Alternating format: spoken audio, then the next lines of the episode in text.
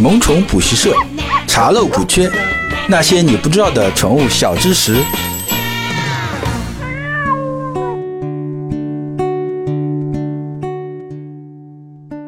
Hello，大家好，这里是萌宠补习社，我是万万了。我们每期都会和你聊一聊和宠物相关的知识。今天啊，想和大家聊一聊关于耳螨的问题。我先讲一个我自己的亲身经历吧。大概在一九年的时候啊，因为我老婆怀孕，所以呢，我们第一次选择把猫送去外面洗。我们还特地找了一家还不错的美容馆去洗。结果啊，他们和我说潘达的耳朵比较脏，是不是耳螨？当然，他们也很认真啊，努力的帮潘达把耳朵擦干净。但是就在这个过程中啊，潘达的反应极大。一旦那个美容师啊碰到他的耳朵，他就会去抓和咬那个美容师手上的工具。最后啊，那个美容师啊也只好放弃。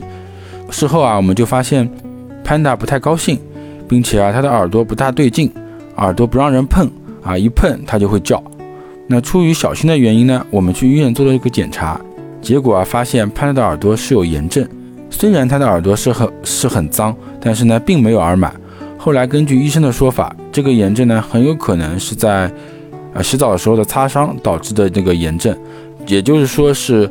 呃，美容师在不断的强行去把那个耳朵擦干净过程，导致了这个擦伤，从而引起了这个炎症。当然，这也是个小毛小病。后来通过用药之后啊，就很快就好了。那也歪打正着，把潘达软便的问题也解决了。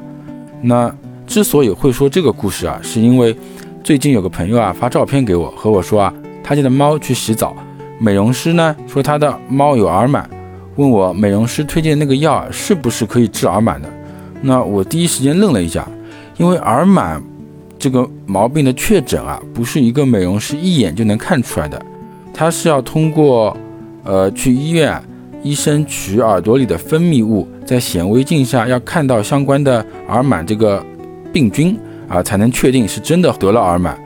那在这里啊，我首先更正大家一些普遍的认知上的错误，那认为宠物耳朵脏啊，就一定有耳螨，这是不对的。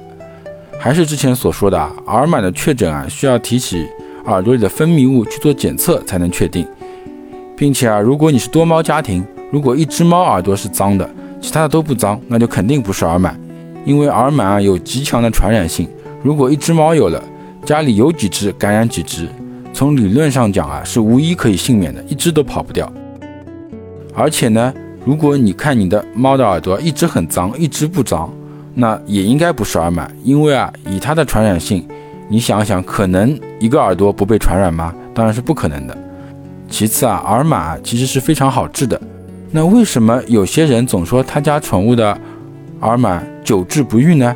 啊，那是因为啊，耳螨的药啊，能杀死的是成熟的耳螨，但是呢，它杀不死虫卵。啊，你比如说啊，有人买了这个药，我给他上了七天，那耳朵干净了，那我就把这个药停了。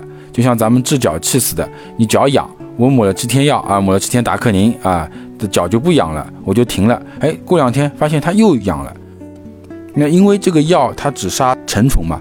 然后啊，如果说你连上七天耳朵里啊没有脏东西了，那经常隔一天再上，然后就这样再上七天或者十天，那就是耳朵里什么脏东西都没了。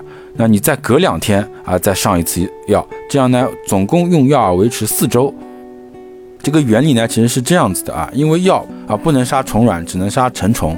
那所以呢，我们把脏东西擦完，那可能它的卵还残留在里面。那我们继续去坚持擦这个药，就是为了它的卵孵化成成虫，我们马马上就把它杀死。那趁着它还没有繁殖，就没有漏网之鱼再出来之后，我们再杀。这样子反复大概三四周以后呢，它就没有就是产卵的虫了，那你就彻底好了。就为什么有人会说啊，我一直在用这个药，而我家的耳螨为什么一直不好呢？其实啊，可能就是你家的这个宠物它的耳朵里面只是脏，并不是有耳螨。那不是耳螨为什么会脏呢？这个是因为啊，猫的耳朵啊，它油脂分泌特别旺盛，那分泌了很多油脂，那就容易。就滋生一些细菌啊，一些真菌啊，有的甚至就是一些分泌物。那有的朋友会说啊，我家里一只猫啊，一周定期洗个两三次，以后呢就一直要定期洗，不然呢它就会脏。但是呢，我家的另一只猫啊，它一辈子我都不需要它怎么去洗，它都不会脏。其实呢，这个就跟人一样，有的人不掏耳朵两年它也很干净，有的人一周不掏耳朵啊，它就满了。这就是因为分泌的油脂不一样嘛，它的油脂分泌的多，自然就容易滋生细菌。如果是真菌，你就要护理一下。所以啊，不要以为啊，我看到脏就是耳螨，哎，一直治不好就是耳螨久治不愈。说了啊，这个耳螨呢，还是要坚持一直用，药四周以上。如果你用了四周以上，这个耳螨还是不好，你还是觉得耳朵脏，那就一定要去医院检查了。那因为一般美容师呢，他们对耳朵的任何脏东西啊，都会统称为耳螨。那真正的耳螨是非常痒的，呃，猫一定会频繁的去挠，直到把它挠破。那更不要说狗了，其实狗得耳螨是非常少见的。好了，关于耳螨的问题呢，今天我们就说到这里。如果关于耳螨你还有什么想知道的、想问的，可以在未来 APP 搜索“萌宠补习社”，加入我们社群来找我提问。我是万万两，我们下期再见。